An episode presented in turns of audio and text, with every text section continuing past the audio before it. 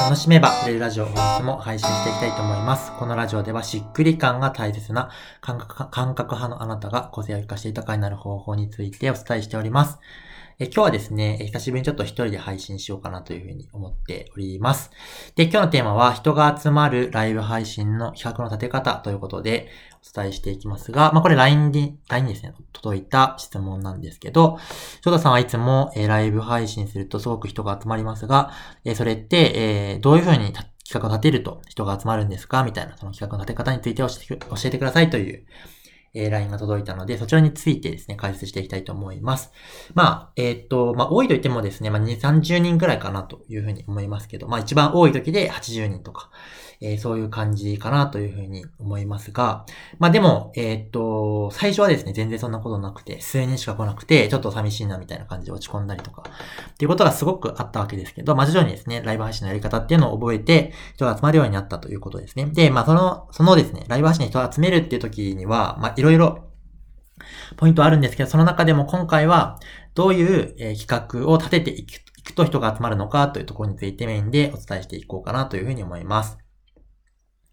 まずテーマの選定についてなんですけど、えっと、まあ、興味関心の高いものをテーマにするっていうね、当たり前の話なんですけど、じゃあそれどうやったらわかるんですかっていうと、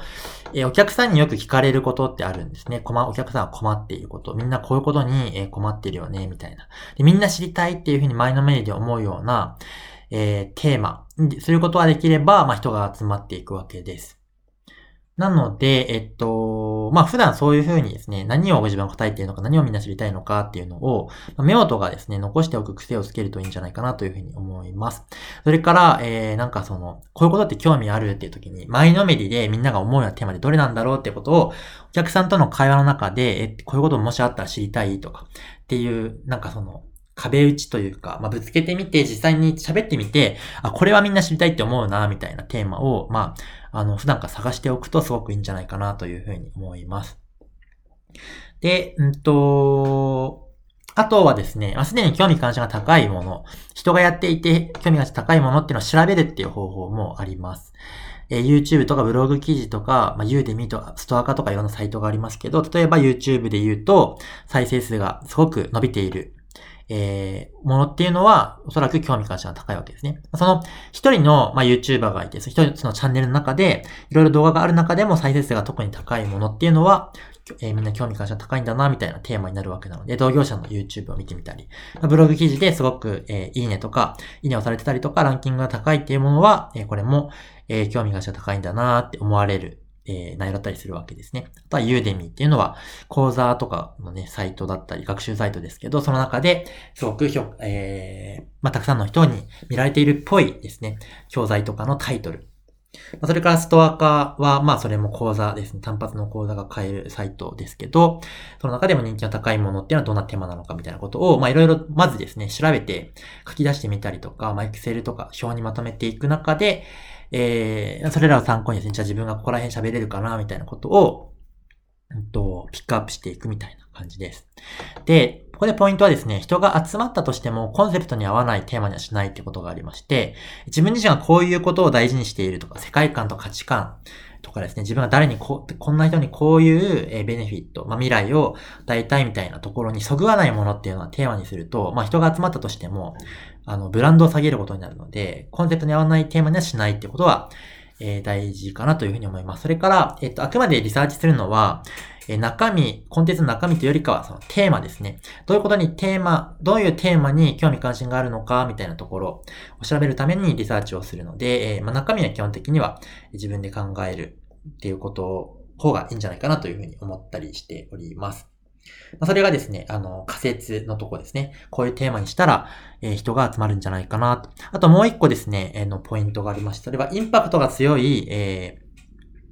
ー、言葉を使うということですね。企画を、同じ企画であっても、言葉の使い方によって全然その伝わり方変わるので、まあ、これキャッチコピーって話、コピーライティングの話になるんですけど、インパクトが強いような、まあ、テーマ設定だったり、設定、そもそものテーマ設定だったりとか、えー、言葉の使い方をするといいですよと。えー、例えば、ビフォーアフターがすごく大きいと。えっ、ー、と、最初の状態と、そのノウハウを使った後の差がすごく大きいとしたら、その、えビフォーアフターに、えー、興味を持ってもらって、えそれをやった方法って興味ありますか？その方法をお伝えしますね、みたいな感じで、えこんな人はこういう状態になったという衝撃的なビフォーアフターを、えー、出して、その方法を伝えるみたいな、ビフォーアフターの大きさみたいなところで、まあ、インパクト出すという方法だったりとか、あとは、常識否定ですね、常識否定。一般的にこれが絶対大事だよねって思われるもの、えー、を、じゃないことを言うということですね。一般的に常識されているものを否定していくと。えっ、ー、と、簡単なのは、〇〇がなくてもできると。一般的にこういうことスタートされてるよね。だけどそれなくてもできるんですよ、みたいなテーマだったり、むしろない方がいいです、みたいな。これとか、ポイント。みんなこれ大事だと思ってるけど、そうじゃなくてこっちなんです、本当はっていう。ポイントをずらすような形の企画を通じてですね、常識否定を作り出すことができると、すごくインパクトが強いので、見たいなっていう風になるんじゃないかなと思います。それからですね、まあ、キャッチコピーの6つの要素っていうのがありまして、その6つの要素を入れ込みながらテーマを考えていくと、すごく、えー、気になるような、えタイトルができていったりします。えー、これは山健さんがですね、YouTube で、あのー、言っていることなんですけど、6つの要素は、えー、ベネフィット、具体性、常識否定、新規性好奇心、えー、クイックイージー、限定性みたいな、え、のがあるんですけど、まあ、軽く解説すると、ベネフィットっていうのはその、えー、ノウハウ、まあ、伝える情報によって得られる未来ですね。これが、えー、欲しいよね。お客さんが欲しがる未来に対する言葉を入れ込むと。二つ目、具体性っていうのは、具体的だとですね、すごく気になると。数字を入れたりとか、こういう人を対象にしてます。例えば僕だったら感覚派の向けのビジネスですとか、えー、そういうことをですね、具体性、具体的に伝える。三つ目が常識否定は先ほどお伝えした感じです。新規性好奇心四つ目。えー、新規、新しい話というのに興味があるんですよね。時代は変わりましたみたいな話だったりとか、好奇心っていうのは、えー、この、なんとか、あの、なんとか、なんとかの秘訣とか、なんとかの秘密とか、方法とか、って言われると、え、それ中身何なのって気になるじゃないですか。だからそういうふうに好奇心をくすぐるような言葉を入れる。五つ目、クイックイージーっていうのは、えー、まあ、簡単に誰でもできるようすぐにみたいなやつはみんなあの知りたいわけですね。で、6つ目は限定性。今だけとか、3名限定とか、まあ、そういう、えー、限定すると読みたくなる、見たくなるみたいなやつですけど、その、その6つの要素の中で入れまあ、入れられる要素ですね。いくつか、一つか、二つとかね、三つとか入れられると、すごく、えー、気になる言葉ができていくので、まあ、その要素とかも、えー、入れ込みながらタイトルを作る。ということですね。まあ、自分はテーマとかを作るときは常識を覆すような、え、言葉にできないかなみたいなことを考えながら、まあ、作ることが多かったりします。で、まあ、そういうふうにですね、テーマを、まあ、こんなテーマかなっていうのと、まあ、言葉のチョイスみたいなことでいくつかですね、案を作ったとします。二つとか三つとか。そしたら次に大事なことがアンケートを取るということですね。SNS とか、まあ、メルマガとか、LINE 公式とか、まあ、そういったところでですね、あの、自分の見込み客が集まってたりするところで、えー、どっちが聞きたいですか ?ABC ありますとか、まあ、二つありますみたいな感じで、えー、聞くと。で、それで反応が取れたものについてテーマにすると、まあ、聞きたい、えことが聞け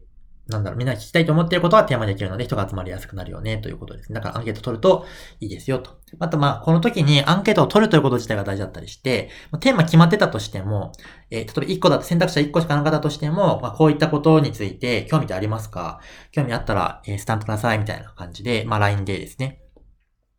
アンケート取ったりすると、えー、まあ、そもそもそこに関心が集まってるのかどうなのか確かめられるっていうのもありますし、そこで、えっと、リアクションした人は自分が興味があるってことを自分が、本人が認識した、行動したことで認識したってことになるので、その後自分の情報を、えっと、あなたの情報をキャッチしてくれやすくなるんですよね。ライブ発信当日に来てくれる可能性が高くなるので、えー、まあ、勝手にですね、情報を流すだけじゃなくて、相手のリアクションをもらうような投げかけができると、当日集まりやすいというところがあります。で、あとはですね、ここからは、まあ、テーマ設定ではないんですけど、えー、ライブ配信というところで言うと、大事なことは予告をするということがあります。えー、ちゃんとやるときはですね、例えば3日前、前日当日という感じで、まあ、あの、予告していくわけですけど、3日後にやりますよ。前日は明日やりますよ。当日は3回とかね、なんかその、まあ、昼間に1回やって、えー、ライブ始まりますみたいな配信をして、始まった後に、もう始まってますよみたいな感じで、まあ、3回とかね、やって予告を念入りにやっていくと、えー、その中でですね、相手が認識してくれやすくなるので、えっと、意外とね、あの、発信って見られてないので、何回もリマインドしてあげることによって、えー、人が増えるってことはあります。で、えっと、あとは当日までですね、そのライブ配信にいかに価値があるのかという盛り上げるというところもありますけど、えー、まあ、これもですね、さっきのキャッチコピーの6つの要素とかを入れ込みながら伝えていく。例えばベネフィット。えー、聞いたらもうこんなことになりますよとか、逆に聞かないとこういうところで損しますよみたいな、え、ことを、えー、伝えていったりとか、あとまあレコーディング残しませんみたいな感じで限定性を出して、あその、その場で行かなきゃってなったりとか、あとこういう人は聞いた方がいいよ。ターゲットですね、えー、を、えー、伝える、具体的に伝えることで、あ、私に関係があるやつだって認識してもらったりとか、あの、過去の実践者のビフォーアフターっていうことを伝えることによって、えっと、まあ、ベネフィットを伝えるとかですね。あと、こんなにも簡単なんですよ、みたいなことを伝えていったりしながら、まあ、当日までですね、それ見たいなって思わせるような配信をまあ何回かやっていく。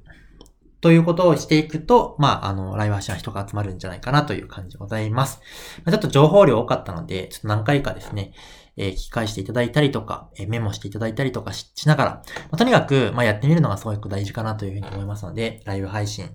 やっている方はですね、えー、ぜひ参考にしてもらったりして、えー、ちょっと挑戦してみてください。まあ、あの、まあ、失敗したり、成功したりしながら上手になっていくので、僕も最初本当に人が集まらなくて落ち込んだりしておりましたので、えー、まあ、やってみてくださいなという感じでございます。では、今日は終わります。また、ラジオ、次のラジオでお会いしましょう。バイバイ。